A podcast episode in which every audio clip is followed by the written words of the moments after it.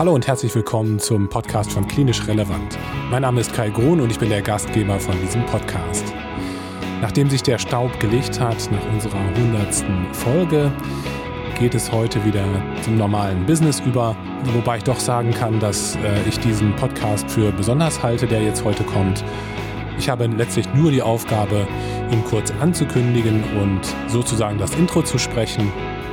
Du hörst heute den ersten Solo-Podcast von Professor Christian Grüneberg der Professor für Physiotherapie in Bochum ist. Und Christian hast du in einem Interview mit mir vor ein paar Wochen schon mal kennengelernt. Da hat er sich ausführlich vorgestellt. Auch wenn Christian Professor für Physiotherapie ist, bin ich der Meinung, dass dieser Beitrag letztlich für sehr viele Kolleginnen und Kollegen aus sämtlichen medizinischen Fachbereichen interessant sein wird. Einfach aufgrund der Tatsache, dass der demografische Wandel ja, uns immer mehr geriatrische Patienten beschert. Und Christian wird euch in diesem Beitrag erklären, was Frailty eigentlich bedeutet, beziehungsweise ein paar andere Begriffe darum herum definieren. Er wird euch erklären, wie man Frailty messen bzw. erkennen kann und was man tun kann, um Frailty bzw. die Gebrechlichkeit auf Deutsch günstig zu beeinflussen. Ich möchte euch darauf hinweisen, dass Christian sehr umfangreiche und wirklich tolle Shownotes geschrieben hat. Das heißt, wenn ihr nochmal nachlesen wollt, was er in diesem Podcast erzählt hat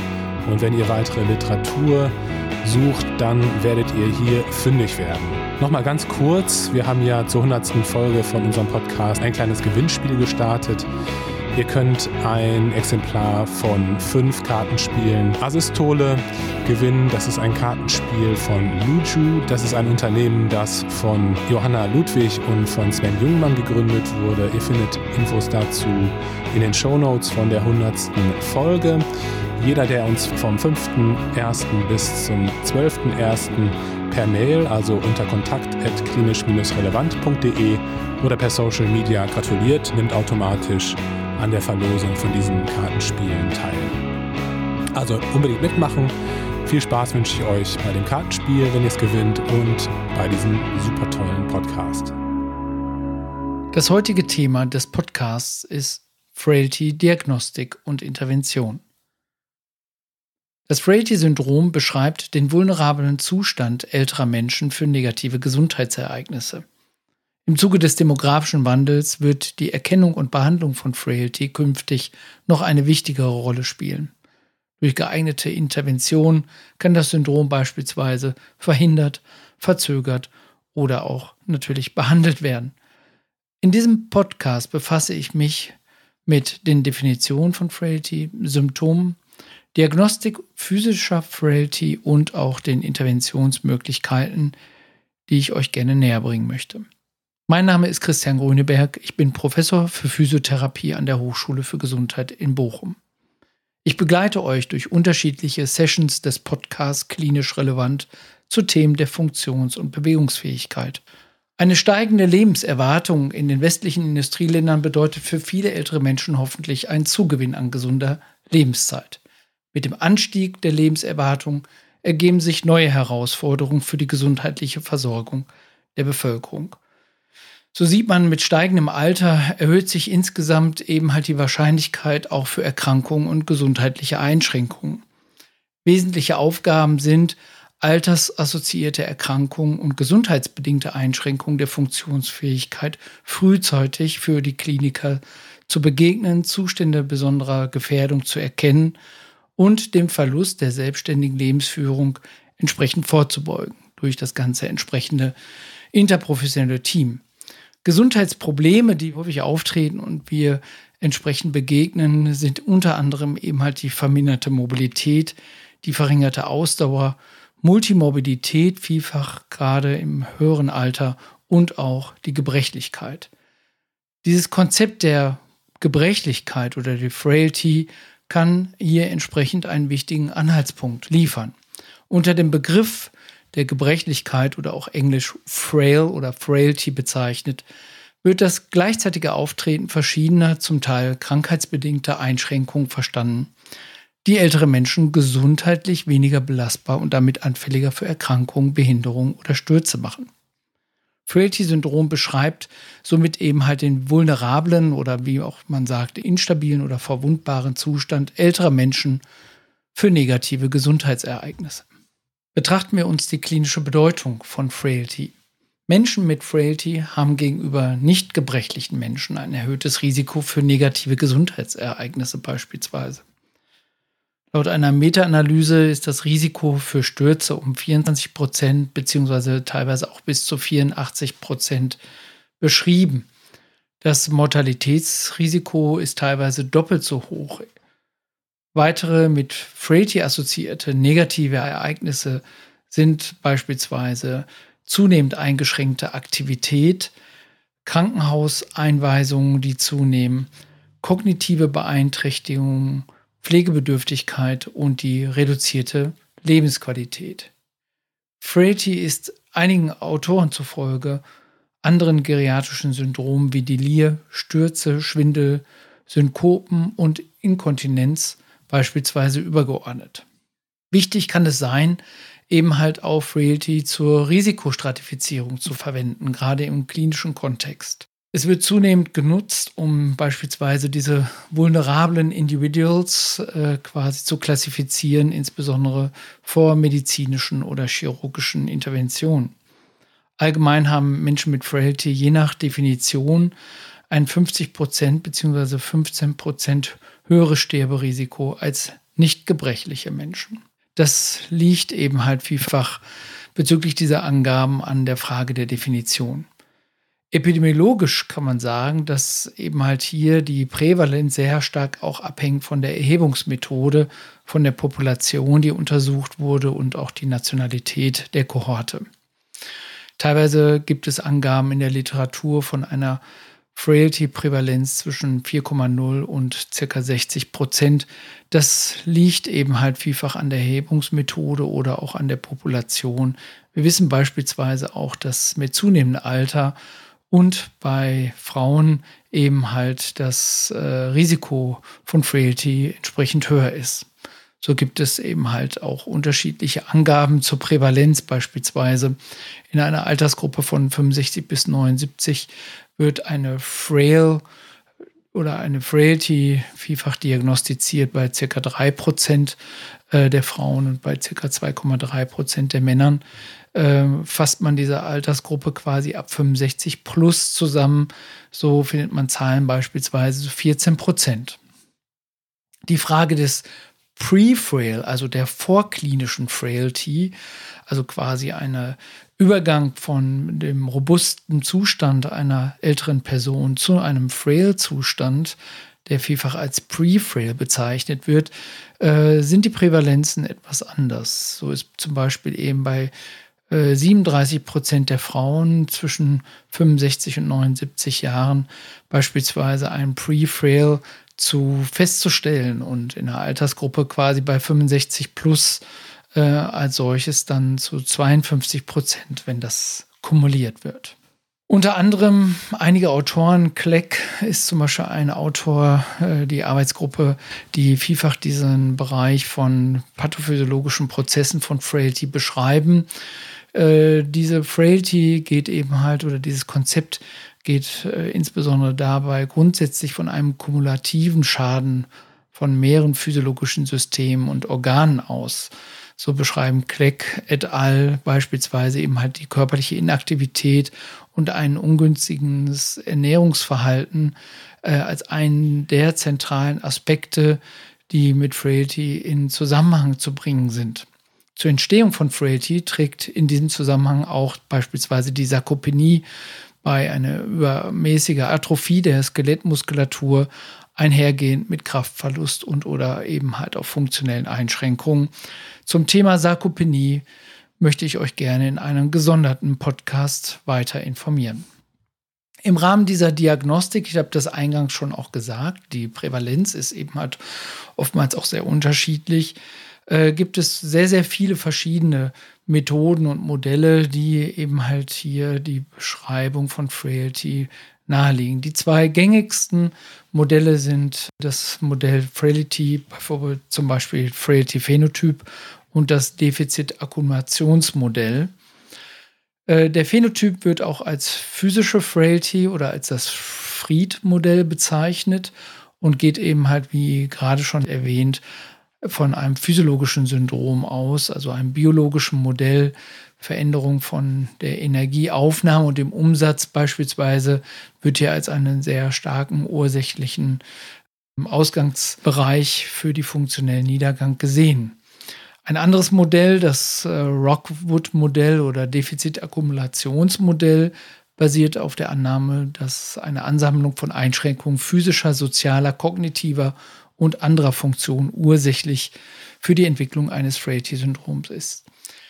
Die Ausprägung der Frailty wird anhand eines sogenannten Frailty-Index nach Rockwood bemessen. Insgesamt sind beide Modelle, also quasi das Defizitakkumulationsmodell oder auch die physische Frailty, äh, gut operationalisierbare Modelle und weisen eine gute prognostische Validität auf, um beispielsweise eben halt Überlebensrate, Pflegebedürftigkeit und Stürze vorherzusehen. Je nachdem eben halt welches Modell man einsetzt, sitzt hier auch unterschiedliche Messinstrumente. Beispielsweise, wie eingangs gesagt, das Defizitakkumulationsmodell kann Frailty als Index ausdrücken. Hierbei werden eben halt mindestens 30 verschiedene Variablen mit bestimmten Kriterien erfasst, äh, wie Krankheitssymptome, zum Beispiel Stimmung oder Krankheitszeichen, Tremor, abnormale Laborwerte, radiologische Untersuchungen und Funktionseinschränkungen. Dieser Frailty-Index ist letztendlich eine einfache Berechnung der Erfüllung oder Nichterfüllung dieser einzelnen Kriterien und dies wird als Proportion zur Gesamtsumme dann entsprechend errechnet.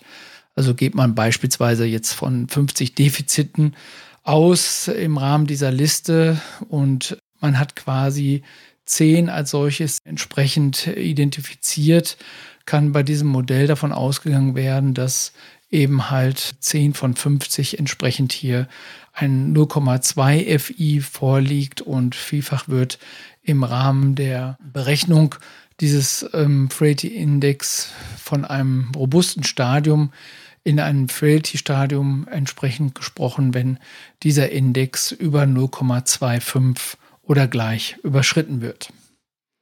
Kritik dabei bei diesem Akkumulationsmodell ist, dass vielfach unterschiedliche Krankheitssymptome und Zeichen eben halt numerisch summiert werden, also akkumuliert werden.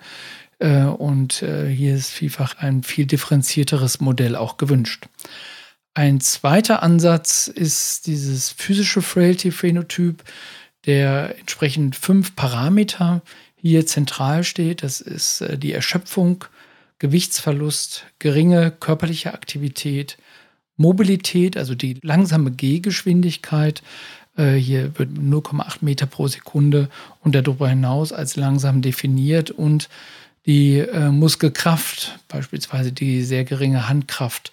Diese fünf Parameter werden verwendet, um zu untersuchen, ob ähm, die Person als robust, also kein Kriterium ist erfüllt, als Pre-Fail oder intermediär, also das wird dann vielfach als ein oder zwei Kriterien ist erfüllt, oder als Frail, wenn mehr als zwei Kriterien äh, erfüllt sind, eben halt eingestuft. Also es ist so eine Dreiteilung zwischen robust, Pre-Frail und Frail.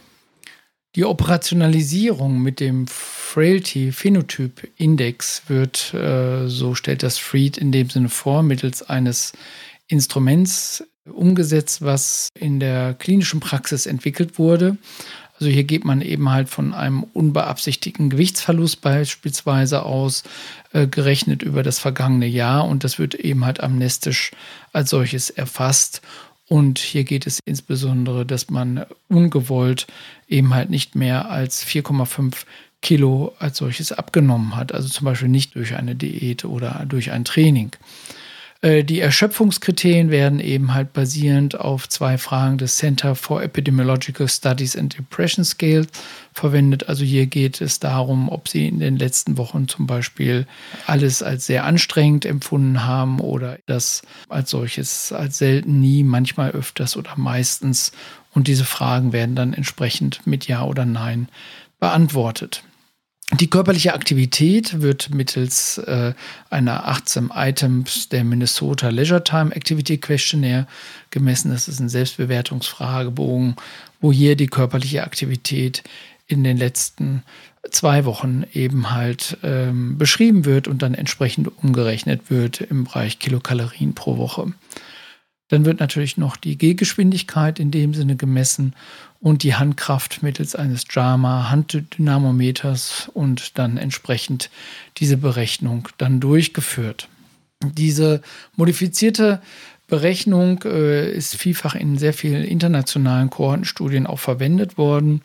Und ähm, das Potenzial liegt hier insbesondere darum, dass es ein weit verbreitetes Instrument ist, aber eben halt nicht, das muss man ehrlicherweise sagen, nicht für alle klinischen Bereiche auch gut geeignet, gerade wenn es um das Messen der Gehgeschwindigkeit beispielsweise oder der Muskelkraft in dem Sinne geht, weil das doch mehr Zeit und Platz und Zusatzmaterial auch meistens erfordert, was nicht unbedingt in der hausärztlichen Praxis gegeben ist, aber sicherlich eben halt in der physiotherapeutischen Praxis und aus meiner Sicht schon auch ein Instrument ist, was man gut in der Physiotherapie einsetzen kann, gerade im Screening, inwiefern man hier eben halt doch auch von Prefill-Patienten sprechen kann. Was auch präventiv eben halt hier von großer Bedeutung wäre. Der Frailty Phenotyp erlaubt nur eine sehr grobe Abstufung ne, für robust, fit oder pre-frail und frail.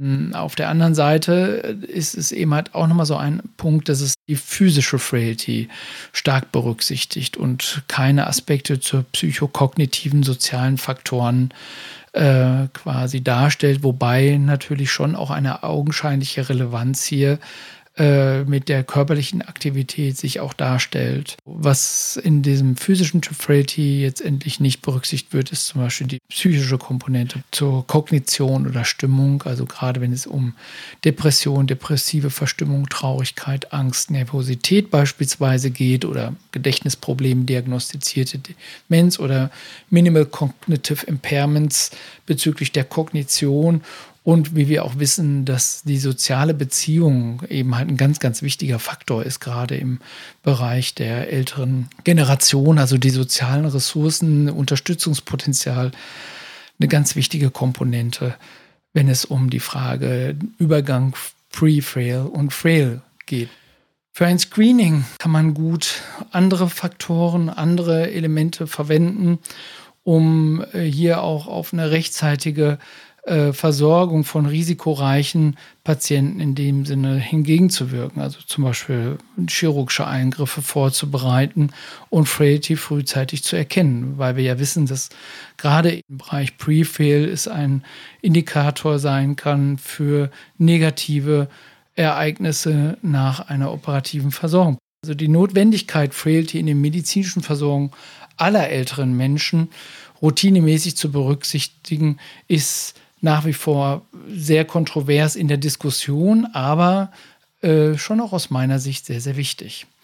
Eine internationale Konsensusgruppe empfiehlt ein Screening auf physische Frailty, beispielsweise bei Personen über 70 Jahre und bei Personen, die in den letzten Jahren mehr als 5% ihres Gewichtes verloren haben und äh, empfehlen hier den Prisma 7 Fragebogen als einfachen Test, der ähm, ja, sieben Fragen in dem Sinne beinhaltet im Rahmen des Alters, dann auch die Frage des Geschlechts und äh, grundsätzlich die Frage der gesundheitlichen Probleme, äh, die sie dazu führen, die Aktivitäten einzuschränken.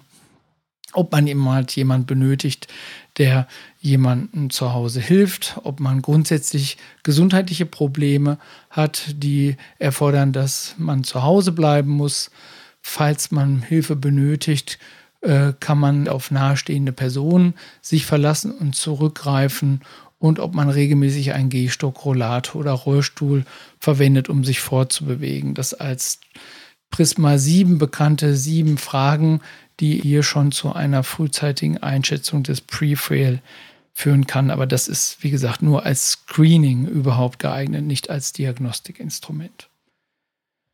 Wenn wir uns dann mal der Versorgung und der Intervention widmen, kann man allgemein sagen, dass eine leitliniengestützte Versorgung aus unterschiedlichen Arbeitsgruppen national und international konzertiert wurden. Und wenngleich Frailty progressiv verläuft, sind Veränderungen des Frailty-Status als solches möglich. So empfehlen Best Practice Leitlinien zur Behandlung von Frailty bei Verdacht zum Beispiel eben halt eine eingehende Diagnostik mittels des geriatrischen Assessments, physische, emotionale, psychologisch, kognitive und soziale Ressourcen und Einschränkungen, die erfasst werden sollten.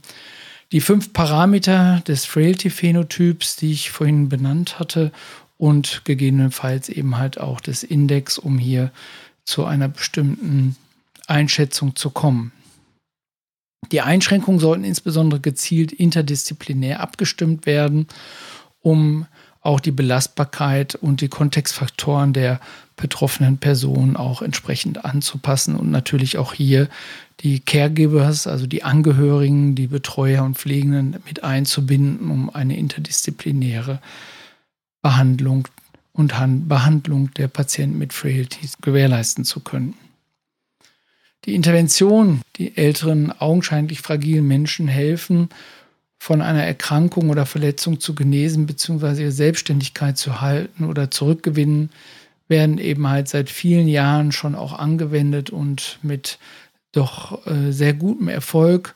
Äh, systematische und rigorose Untersuchungen der Interventionsoptionen sind hier schon in unterschiedlichen internationalen Studien auch erhoben worden. Gleichwohl die Frage der validierten Tests hier immer auch und des Modells, was verwendet wird zur Frailty, auch immer äh, in Frage gestellt werden muss.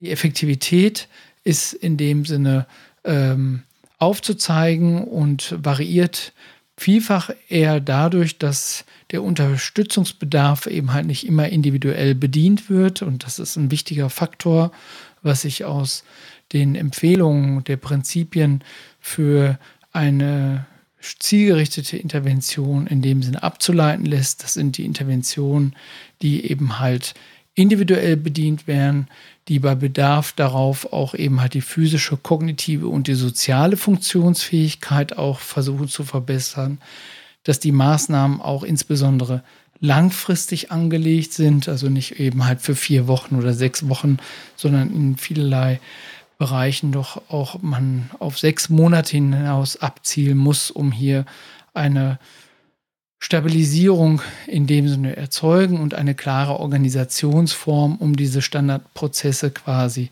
im Rahmen des Alltags der Patienten, die zu Hause leben, auch einbetten kann.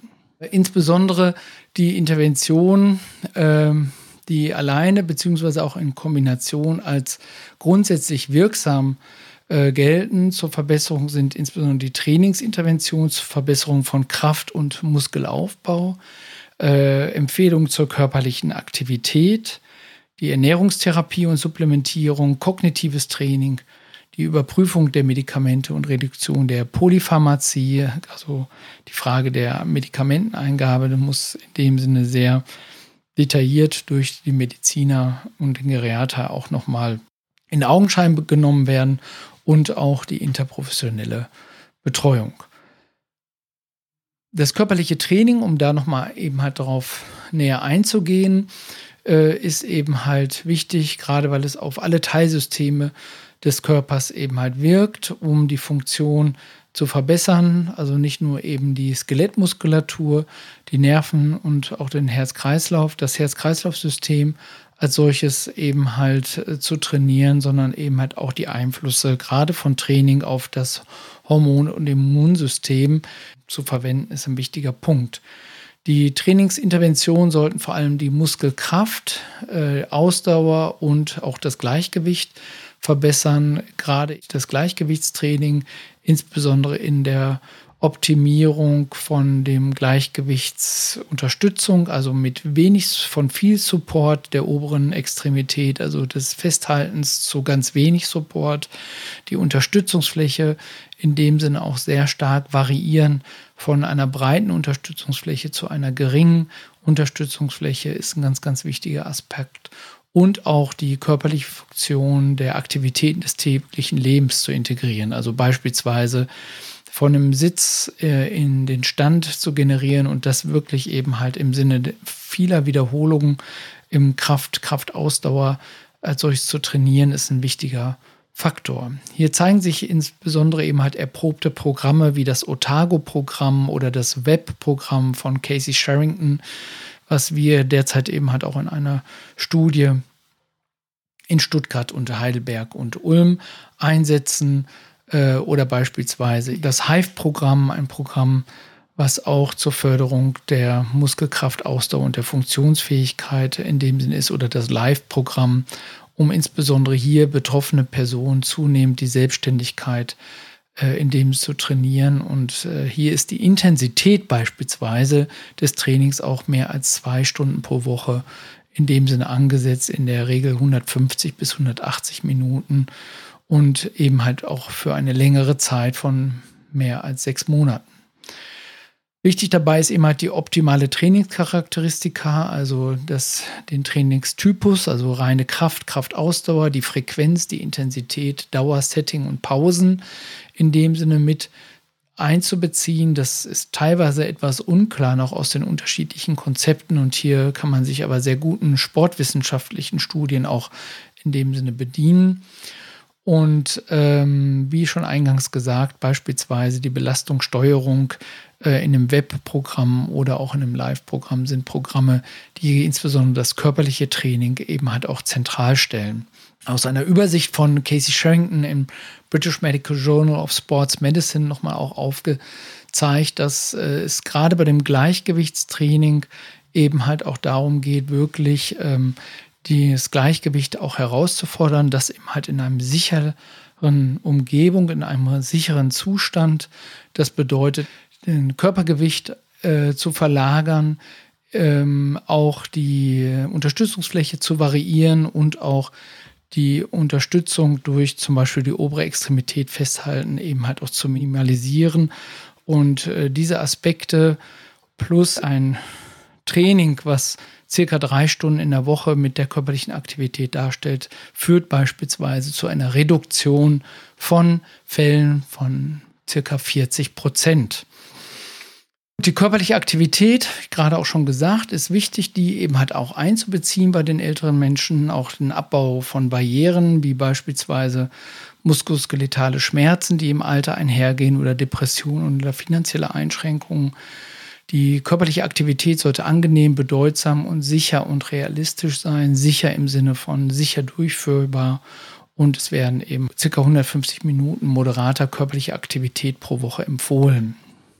Die Ernährung, ein ganz, ganz wichtiger Faktor, wie auch eben halt schon äh, die ähm, Phänotyp Frailty quasi auch dargestellt wurde, insbesondere natürlich die Unter- und die Mangelernährung äh, beeinträchtigen eben halt die Muskelmasse und die Funktion und somit eben halt zwei wichtige Konstituenten der Sarkopenie und der physischen Frailty. Und es zeigt sich Evidenz für die Stärke solitärer Ernährungsinterventionen auf das Frailty-Syndrom ist zwar unklar, aber eben halt die Ernährungsintervention hier zu begleiten, um insbesondere eine verbesserte Muskelmasse und Funktion einherzuführen, zeigt eben halt eine hohe Evidenz, insbesondere in Kombination eben halt mit dem körperlichen Training.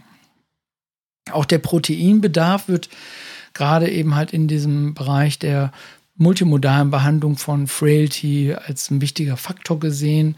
Äh, zum Erhalt der Muskelmasse nötige Proteinbedarf liegt circa bei 1,0 bis 1,2 Gramm pro Kilogramm Körpergewicht pro Tag. Und das steigt eben halt bis zu 1,5 Gramm pro Kilogramm Körpergewicht bei Menschen mit Frailty und bei körperlichem Training. So werden auch Angaben zu dialysepflichtigen Niereninsuffizienzpatienten auch nochmal gemacht, dass da der Bedarf äh, geringer äh, sein kann. Bei niedrigem Serumspiegel beispielsweise kann eine Vitamin D-Supplementierung oder Genuss von öligem Fisch und Lebertran auch noch zusätzlich angezeigt werden.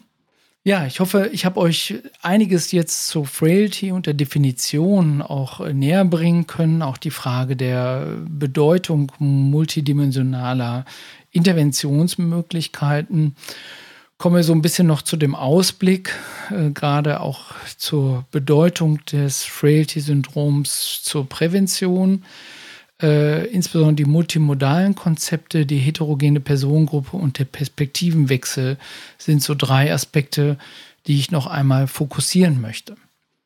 Die komplexe Gesundheitssituation älterer und multifaktoriell betroffener, multimorbider äh, und kognitiv beeinträchtigter Patienten erfordert eben halt ein sehr stark ausgerichtetes professionelles und interprofessionelles Management. Man sieht eben halt, dass monomodale Therapie äh, zunehmend einer interprofessionellen Versorgung auch weichen sollte und muss, um insbesondere diese individuellen Ressourcen und Risikofaktoren zu berücksichtigen und insbesondere die Selbstständigkeit und Lebensqualität der Patienten auch zu optimieren. Das Risiko älterer Menschen alleine aufgrund des kalendarischen Alters einzustufen scheint nicht zielführend zu sein, auch hinsichtlich der funktionellen Leistungsfähigkeit und des individuellen Gesundheitszustandes der Patienten. Und hier bietet eben halt auch gerade dieser Bereich des äh, Betrachtung Frailty ein wichtiger therapeutischer Ansatz und äh, insbesondere eben halt dieser Perspektivenwechsel, den ich schon gerade auch benannt habe, dass äh, wir natürlich nicht auf die reine physische Frailty uns auch beschränken sollten, sondern sehr stark auch den Bereich der Versorgungsqualität und Neu- und Weiterentwicklung im Bereich der emotionalen und kognitiven und sozialen Aspekte muss stärker mit einbezogen werden und daher ist die Behandlung in einem interprofessionellen Team der Patienten doch erforderlich. Zusammenfassend hoffe ich euch in diesem Podcast ein paar Aspekte näher bringen zu können und würde ganz gern mit den Kernaussagen aus diesem Podcast abschließen. In dem Sinne, dass Frailty ein physiologisches Syndrom ist, charakterisiert durch die reduzierte Reserve, verminderte Abwehrfähigkeit gegenüber Stressoren und Anfälligkeit für negative Gesundheitsereignisse. Frailty entsteht oftmals aus einer kumulierenden Niedergang multipler physiologischer Systeme. Das bedeutet, dass wir vielfach eben halt bei einer Harnwegsinfektion, bei Prefill-Patienten hier doch eine stärkere Zunahme der Frailty in dem Sinne auch sehen. Man kann den Frailty-Phänotyp als diagnostisches Instrument in dem Sinne einsetzen, gleichwohl wir hier diese Dreiergradierung nur haben, bietet es aber Elemente dieser fünf Komponenten, die auch therapeutisch und physiotherapeutisch von großer Bedeutung sind. Wir wissen um eben halt die Bedeutung auch des geriatrischen Assessments für weitere äh, zielgerichtete therapeutische Maßnahmen, insbesondere die Intervention des körperlichen Trainings und der körperlichen Aktivität ist ein wichtiger Faktor im Einklang auch mit der Ernährung und auch natürlich der sozialen Aktivität und Einbindung in das soziale Umfeld, gerade wenn wir eben halt über eine längerfristige und nachhaltige Therapie sprechen. Zusammenfassend als Fazit, die Versorgung älterer Menschen mit Frailty ist komplex und aufwendig und die Hauptkomponenten sind ein bedarfsgerechtes und individuelles körperliches Training und die Ernährungsintervention, gerade so auch aus physiotherapeutischer Sicht. Ich hoffe, ich habe euer Interesse entfalten können für diesen Bereich Frailty und freue mich auf den nächsten Podcast. Bis dahin alles Gute und nur die besten Wünsche für das Jahr 2021. Euer Christian Grüneberg. Das war der erste Solo-Podcast mit Christian Grüneberg zum Thema Frailty. Ich hoffe, er hat dir genauso gut gefallen wie mir. Ich bin mir sicher, dass ihr einiges für eure berufliche Tätigkeit mitnehmen konntet.